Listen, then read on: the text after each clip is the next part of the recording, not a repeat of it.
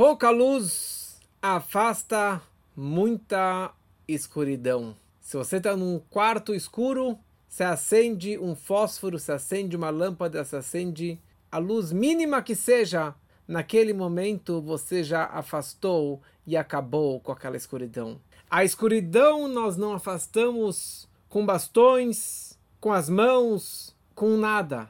A única forma de você afastar a escuridão é acendendo uma luz, trazendo energia, trazendo divindade, trazendo bons valores, você afasta problemas, você afasta muita escuridão. Estamos agora entrando no capítulo 25 do GPS para a Alma, que é a segunda parte do livro do nosso Tânia tão especial. Explicamos nas últimas aulas, nos últimos capítulos, que foi uma aula um pouquinho mais profunda, mais complexa, mas a de hoje vai ser mais tranquila.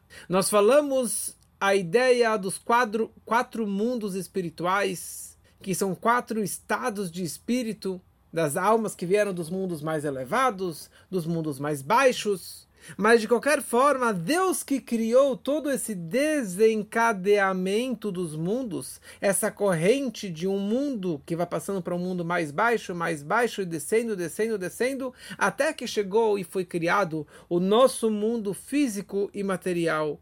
Um mundo tão oculto, um mundo tão negativo, um mundo que você não vê Deus, você não percebe Deus. E falamos que o objetivo de tudo isso é para chegar no nosso mundo. Porque se Deus queria criar o mundo mais elevado, ele iria parar por lá e não ia descer e descer e descer e criar uma ocultação e mais uma ocultação até chegar nesse mundo tão escuro como o nosso, um mundo tão mentiroso, tão cruel como o nosso. Então todo o objetivo dessa descida e de, da criação de todos os planetas e dos mundos é para chegar nesse mundo físico o mundo da ação, o mundo de Asiá no qual nós vivemos. Então o nosso mundo realmente ele oculta toda essa luz. Mas essa ocultação é porque os nossos óculos, os nossos olhos está escuro. Isso é tudo pelo nosso ponto de vista, pelo nosso grau de visão. Nós não enxergamos Deus neste mundo, mas pelo ponto de vista dele, que é essa que é a verdade absoluta, Deus está aqui exatamente da mesma forma que ele está no planeta, no mundo mais elevado, no mundo de Atzilut. É exatamente o mesmo Deus, a mesma luz, a mesma energia, a mesma espiritualidade que está lá está aqui. A diferença é o meu ponto de vista. Os meus óculos estão pretos, estão escuros, estão sujos, e por isso que eu não enxergo a ele. Mas ele se encontra aqui exatamente da forma que ele se encontra lá em cima. Qual toda a vontade de Deus? Por que, que ele criou esse sistema tão complexo, esse mundo tão baixo, tão oculto? O objetivo é para que eu, para que nós possamos revelar-lo aqui embaixo. Revelar a presença divina, trazer à vista de todos a verdade de Deus, da Torá e do judaísmo. A presença divina, para que todos possam ver aqui embaixo, nesse local, neste mundo tão baixo, tão oculto, trazer a presença divina aqui embaixo. Qual é a graça? Qual é o objetivo de tudo isso? Porque se Deus estivesse revelado aqui neste mundo, todos pudessem ver e sentir e presenciar Deus, se nós percebêssemos e, e, e, e pudéssemos ver a verdade e sentir a alma, sentir Deus aqui embaixo, o mundo seria totalmente outro. Totalmente diferente do que ele é hoje em dia. Porque hoje, o que eu mais sinto é o meu ego, o meu orgulho, a minha alma animal. E cada, e cada vez menos, ou quase nada, a alma e a verdade. Nós vivemos no mundo da mentira. Nós vivemos no mundo dos meus interesses, daquilo que eu gosto, daquilo que eu não gosto, das pessoas que eu gosto, das pessoas que eu não gosto. E por isso, o tempo todo, eu me comporto e posso fazer coisas que não é de acordo com a vontade de Deus. Eu posso transgredir regras que eu sei no fundo, no fundo que está errado. Mas eu vou falar, todo mundo faz isso, eu vou fazer igual. Todo mundo se apronta dessa forma, todo mundo se mal veste dessa forma, todos assistem esse mesmo vídeo que não tem nada que presta, mas eu preciso assistir também. Todos têm esse mesmo celular e todos falam esse palavrão que virou palavreado normal no nosso idioma. Não tem problema nenhum de falar essas palavras, porque Todo mundo faz isso. E eu vivo nesse mundo da mentira, eu vivo dessa forma. E essa é a razão que existe corrupção, que existe ladrões, assassinos, porque é o mundo que oculta a verdade, é o mundo que oculta a presença divina. Como já falamos várias vezes, que olam, mundo, em hebraico significa re'elem, ocultação. Se o mundo não ocultasse a verdade, se nós pudéssemos enxergar como que em qualquer lugar, em qualquer situação, Deus está lá presente, guiando, criando, orientando. Se eu pudesse entender o que Deus quer de mim de verdade, então com certeza eu iria me comportar diferente. Eu ia ser um Yeletov, um bom garoto, e comportar e fazer só o que, o que é correto. Mais ainda, se eu enxergasse a faísca divina, a presença divina em cada lugar, eu ia perceber e visualizar que tudo está sobre o comando de Deus e que nada é ruim. Nada de mal vem lá de cima. Eu ia saber que tudo é bom, tudo é para o bem, tudo está correto. Eu ia viver dessa forma. Ia ter uma vida tranquila, uma vida feliz, uma vida sem preocupações. Eu ia estar tá tudo claro, tudo iluminado. Então, por que cargas d'água Deus não fez o mundo dessa forma? Por que o mundo criou um mundo? Por que Deus criou um mundo tão oculto, tão complexo? Por que Ele não criou já o um mundo perfeito? O um mundo, um mundo iluminado? O um mundo que Deus esteja presente? Que só haja bondade, saúde, fartura, dinheiro, alegrias, comida para todo mundo. E eu ia viver sentindo a minha alma e não o meu ego, não o meu corpo, não o meu material. E a pergunta é muito maior. Qual é todo o objetivo da criação do mundo? Deus criou o mundo, o universo, para que em algum momento, que seja muito em breve, possamos chegar na Geulah, na redenção, na vinda do Mashiach, com a construção do terceiro templo em Jerusalém. Essa que é toda a missão e o objetivo da criação do mundo. Deus criou o mundo para que exista durante seis milênios, e o sétimo milênio é a vinda do Mashiach. E nós estamos agora no ano 5783, estamos no finalzinho desse sexto milênio. E de acordo com os cálculos, Mashiach já pode chegar agora, porque o Shabat começa no final da sexta-feira. Então nós estamos agora no final do sexto milênio. Então, se todo o objetivo da redenção que nós estamos aguardando, o que, que representa a Hageulah? Porque todo mundo pede pelo Messias, pelo Mashiach, por uma redenção. O que vai acontecer quando Mashiach chegar? Haverá a presença divina aqui embaixo. A luz divina, a bondade, fartura, não haverá inveja, briga, guerra, corrupção, e haverá fartura, dinheiro, e o mais importante, que Deus estará revelado aqui embaixo. Então, por que Deus, o Senhor criou o um mundo tão complexo durante seis milênios para que no final possa chegar nesse objetivo tão maravilhoso? Por que Deus não criou o mundo desde o princípio, um mundo iluminado, um mundo perfeito, com verdade, visualizando Deus, visualizando os valores verdadeiros da Torá e do judaísmo? E ponto final.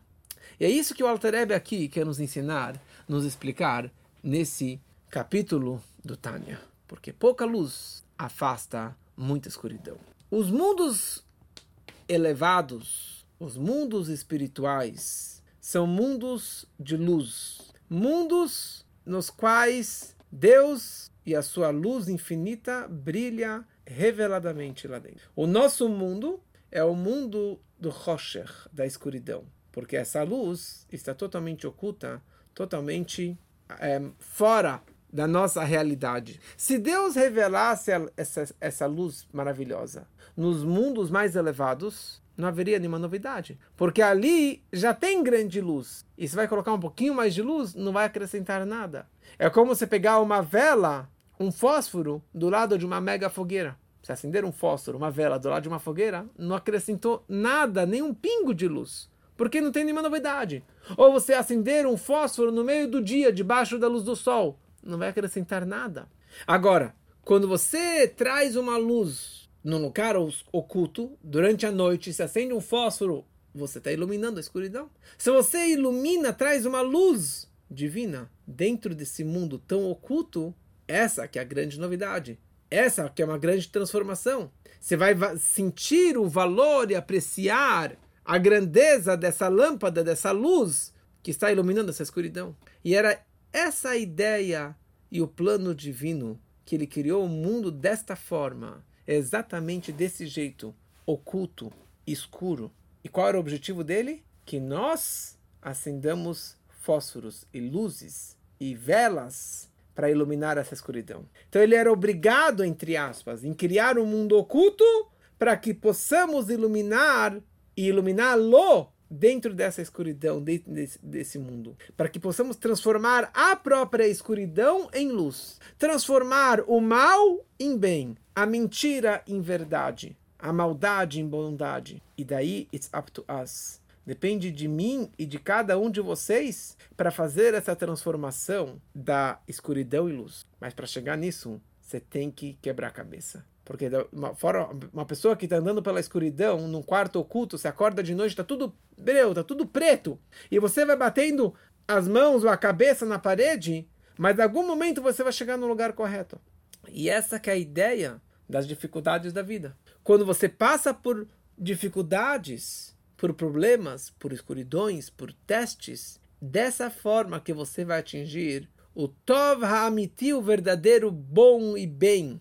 E na nossa vida, isso é muito verdade. Quem não tem dificuldades, quem não tem problemas, quem não tem testes, todos os testes e as dificuldades que nós sentimos na nossa vida não vieram para nos derrubar, mas pelo contrário, para nos engrandecer, para nos elevar para um nível mais alto da onde que eu vim. Os locais e situações pretas e negativas que eu tenho dentro de mim, na minha alma, a minha melancolia, a minha tristeza, minhas dificuldades, minha pobreza de alma, de espírito, não vieram para eu fugir, para eu escapar, mas pelo contrário, para que eu possa preencher aquele local com muita luz. As dificuldades não vieram para me derrubar, mas para eu sair mais iluminado e mais feliz e mais forte do que eu vim antes. Como que consta no Salmo 60, como já falei várias vezes, que natata leirecha nesleit noses, que Deus coloca para aqueles que o temem testes para você ser testado. O objetivo dos testes, das dificuldades, da escuridão, é para você ser testado Vamos ver como você vai lidar com essa situação. Vamos ver como que você vai ultrapassar essa situação. Ou você vai cair na armadilha. Esse que é todo o objetivo. Deus está lá em cima assistindo, junto com todos os anjos. Vamos ver como essa pessoinha lá embaixo vai lidar com esse problema, com essa dificuldade. E a alegria que Deus tem na hora que você superou esse teste é indescritível. E essa é que é a grande alegria dele que você saiba iluminar a escuridão, transformar a escuridão. E essa grande missão de iluminar a escuridão e a verdade dentro do mundo, trazer a verdade dentro do mundo, Deus colocou principalmente para o Am Israel, para o povo de Israel. Porque nós, e ele armou, ele deu três ferramentas para que ele possa para que nós possamos lidar com essas dificuldades, com esse mundo tão escuro. Primeira coisa, Deus colocou dentro de cada judeu Nefesh Elokit uma alma divina sagrada que é um pedaço de Deus, literalmente. É uma alma que só tem dentro do povo de Israel. É uma arma, é uma ferramenta que nós temos, um pedaço de Deus para conseguir iluminar esse mundo. Número dois, a alma animal o Nefesh Abahamit do judeu também é diferente. É uma alma animal que vem da Klipat Noga, como veremos mais à frente, que existem quatro cascas impuras e a casca mais refinada, mais pura, uma casca que brilha, é uma impureza que brilha, essa é a fonte da alma animal do povo de Israel. E a terceira ferramenta é a Torá, que é o nosso guia. A Torá vem na palavra Hora, a lição e ensinamento prático. Porque a Torá é o nosso GPS para a nossa alma. Que esse é o nome do nosso livro. GPS para a alma. É o nosso Waze, é o nosso guia, nosso orientador para como que podemos nos comportar e como podemos trazer luz para esse mundo tão escuro, trazer a verdade para esse mundo tão mentiroso, trazer divindade para esse mundo tão laico tão impuro. Porque a Torá não é um livro de orientações, não é somente um livro de orientações, não é somente um livro de tradições, de histórias. E as mitzvot, os preceitos judaicos, não são somente uma forma de eu me conectar com Deus, mas todo o judaísmo, a Torá e as mitzvot, é um caminho para eu revelar a essência do Criador dentro desse mundo tão baixo. Será que já existiu algum outro momento na história do mundo que Deus se revelou aqui no mundo? Será que já existiu algum outro momento que Deus estava revelado aqui, de, aqui embaixo? Sim. A verdade é que sim, já aconteceu há 3.334 anos. No Matan Torá, na outorga da Torá, no Monte Sinai. Quando que o povo de Israel saiu do Egito, 50 dias depois chegaram no Monte Sinai e ali, Vayered Hashem al Har Sinai, Deus desceu no Monte Sinai e se revelou para o povo de Israel, para milhões de pessoas. E ele falou, Anochi Hashem Elokecha, eu sou o teu Deus que te tirou do Egito. Eu, a essência de Deus estava falando com o povo de Israel. Eu sou o teu Deus. E naquele momento o mundo estremeceu. E o povo estremeceu dessa mega revelação. A tal ponto que consta nos livros e consta na Torá claramente que o povo judeu viu, enxergou as vozes. Eles enxergaram algo abstrato, que é a voz de Deus, que representa o espiritual. Eles enxergaram o espiritual, a voz divina.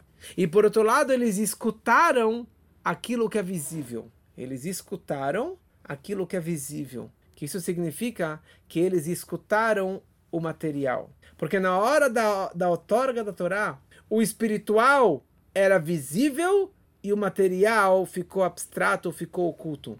Naquele momento foi revelada a luz e a verdade divina, que a verdade é o espiritual e o material que é a mentira. Naquele momento foi a mega revelação, a maior revelação que existiu até hoje. Só que o quê? Essa mega revelação e esse, esse momento ímpar da outorga da Torá no Monte Sinai tinha um probleminha. Porque essa verdade e a luz divina iluminou dentro do mundo com uma potência máxima tão grande que o povo era incapaz de absorver e de receber essa luz. Porque toda essa luz veio de bandeja, de presente, sem um grande preparo, nem físico e muito menos um preparo espiritual. Por isso que consta nos livros, no Talmud, que cada palavra e palavra que Deus estava falando nos Dez Mandamentos, o povo morria. A alma deles saía do corpo. A alma não aguentou de tanta êxtase, de tanta revelação divina que a alma teve que se desprender do corpo. E Deus pingou do orvalho e isso ressuscitou eles. Eles ressuscitaram, escutaram a próxima palavra, morreram novamente. Eles ressuscitaram, morreram novamente. Por isso que eles viraram para Moshe e pediram que Moshe falasse o restante dos dez mandamentos, os oito últimos mandamentos. É como uma pessoa que recebe uma mega notícia maravilhosa que ele ganhou na mega cena acumulada, ou que aconteceu uma coisa incrível na vida dele e ele cai e ele desmaia. Porque é tanta energia, tanta notícia que o corpo dele não consegue aguentar tanta alegria ou tanta energia. Então, qual é o objetivo do mundo? E quando que haverá essa revelação de Deus dentro desse mundo material? O objetivo do mundo é que essa revelação que aconteceu no Monte Sinai vai voltar a acontecer. Um momento incrível quando que nós possamos enxergar a verdade com os nossos olhos carnais. A minha carne física vai ver santidade. Veraú kol basar. Toda carne vai ver Deus. Deus não estará mais oculto. Eu vou enxergar o verdadeiro eu, Ani, eu, Deus. Eu vou vibrar e curtir a alma e não o corpo, não a matéria, não o dinheiro, não a fisicalidade, e sim a espiritualidade. Automaticamente, se eu viver baseado na verdade, na espiritualidade, não haverá mais inveja, mais raiva, mais competição, e sim união.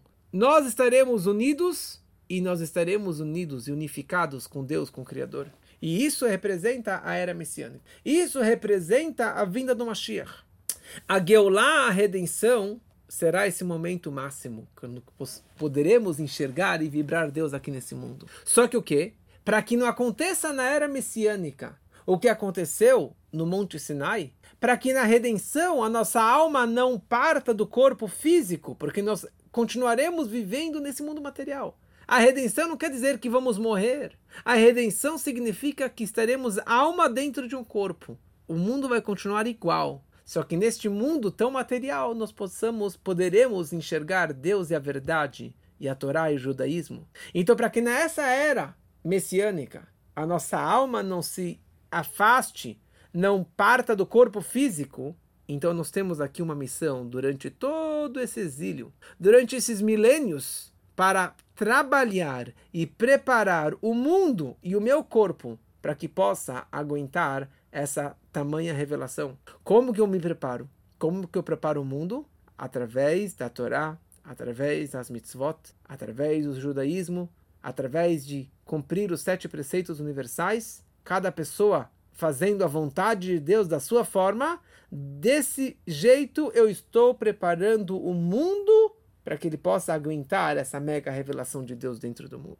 Deus poderia ter feito isso daqui no Gênesis, ter criado o mundo perfeito, o mundo ideal, sem nós. Mas ele queria brincar. Como eu falo, ele queria brincar de Lego. Eu gostava de Lego quando criança. Deus ele queria que os bonequinhos criassem esse palácio.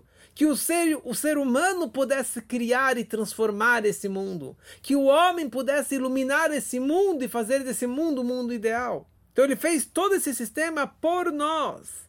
Ele queria nos dar o crédito e o mérito para que nós possamos ser sócios na criação do mundo. Que eu possa ter um pedacinho na vinda da redenção, na vinda do Mashiach. E dessa forma eu viro um mini criador do mundo, um mini sócio de Deus para trazer e aproximar a vinda do Mashiach. Então essa missão é a minha missão. E todos nós temos essa missão que é de preparar o mundo e a cada um, cada pessoa se preparar para essa revelação da verdade. E o mais incrível é o seguinte: Deus já está aqui agora e sempre esteve aqui. E ele já está pronto para se revelar. Da mesma forma que Deus apareceu no Monte Sinai e se revelou para o povo. Mas a pergunta é: What about me? What about you? Será que eu estou pronto? Será que você está pronto? Será que nós estamos prontos? Será que o mundo está pronto e preparado? Então a gente tem que saber que tudo depende de mim. Eu preciso enxergar o mundo equilibrado. Boas ações e más ações, escuridão e luz. E se eu colocar uma pena, uma agulha de um lado, em um prato dessa balança, eu vou reverter tudo para o lado positivo.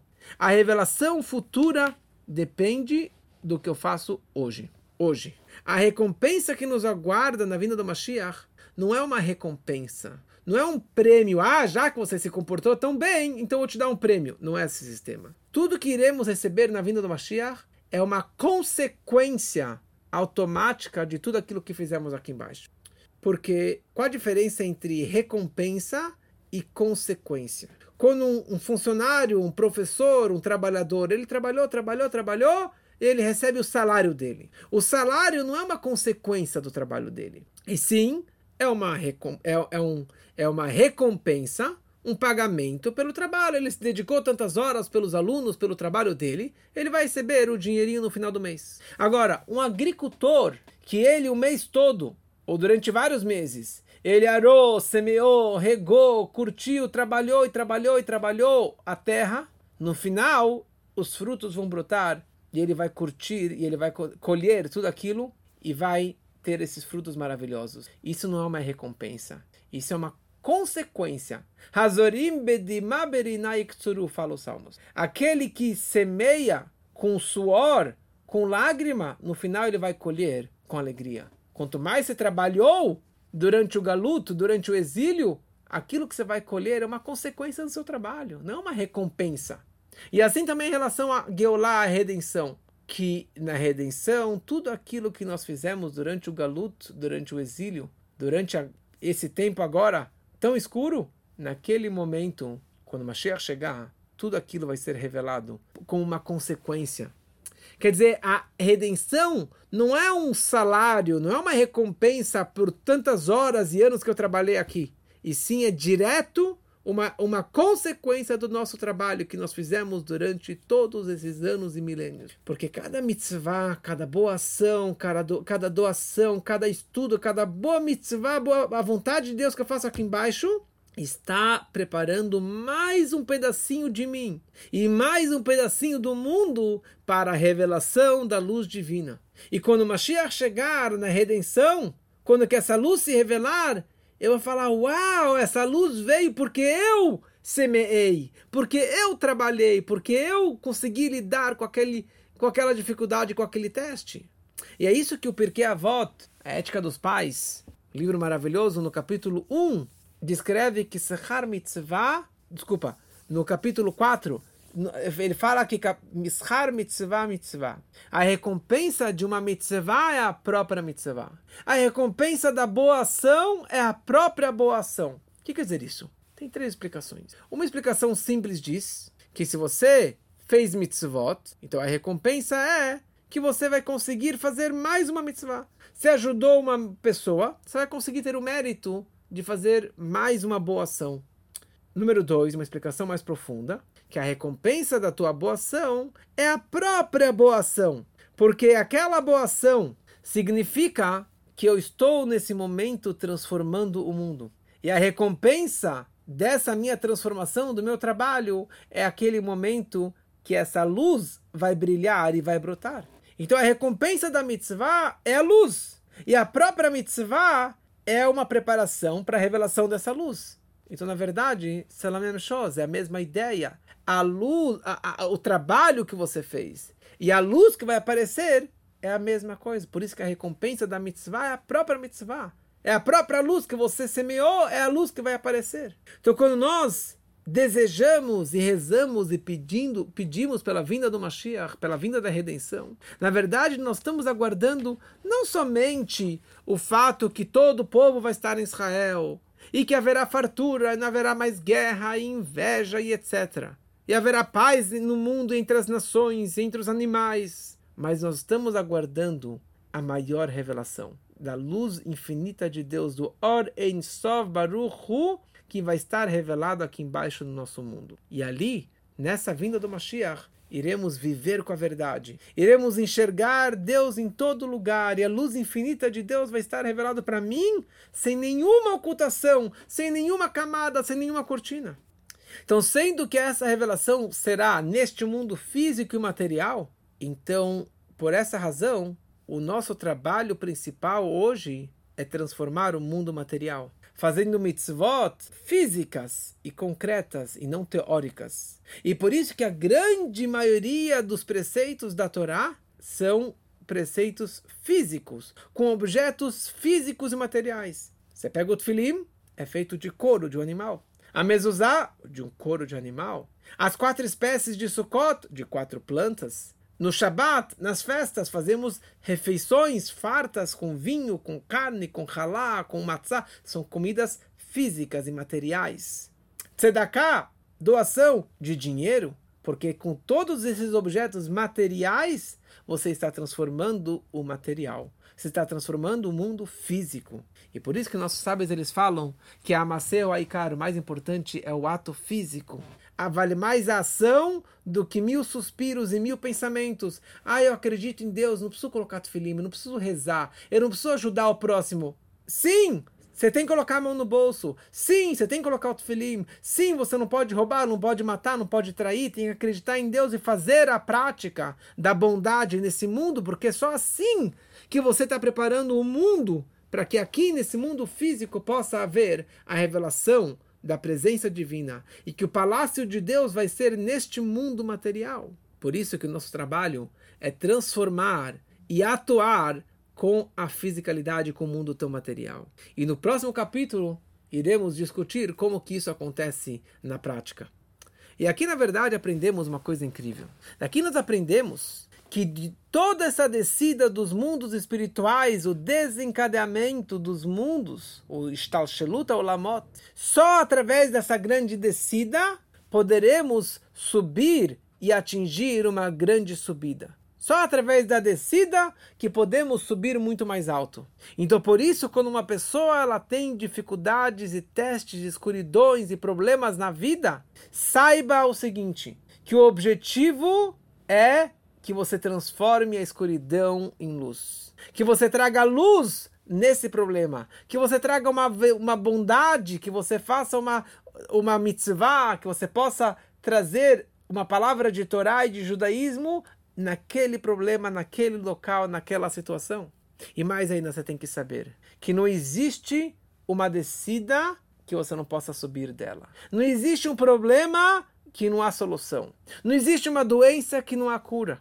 Não existe uma escuridão que não tem luz que possa iluminar. Quando Deus te coloca num teste, num problema, do pior que seja, saiba que você tem a ferramenta e a força e a luz, a energia, a vibração para transformar aquele problema em solução, em luz, numa situação maravilhosa. Concluir com uma história do Baal Shem Tov. O Baal Shem Tov, ele amava todos. Ele amava principalmente as pessoas mais simples. E ele ia nas feiras e reunia todo o povo e contava histórias e histórias para despertar nessas pessoas um amor a Deus, uma reverência por Deus e para que eles possam melhorar no seu judaísmo e nas suas boas ações. Então ele conta uma historinha, ele, o Baal conta que certa vez existia um grande Tamid Chacham, um grande sábio erudito da Torá, que conhecia todo o Talmud e todos os legisladores e etc.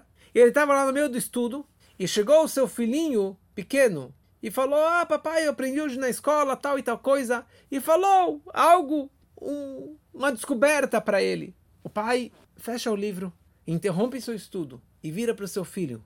Ele olha com atenção e escuta as palavrinhas que ele aprendeu hoje. E isso dá um prazer enorme, uma satisfação enorme para Deus. Como hoje meu filho chegou em casa, mostrou uma, uma, uma, uma, uma prova que ele teve do Talmud, que ele tirou nota 10, era uma prova muito difícil.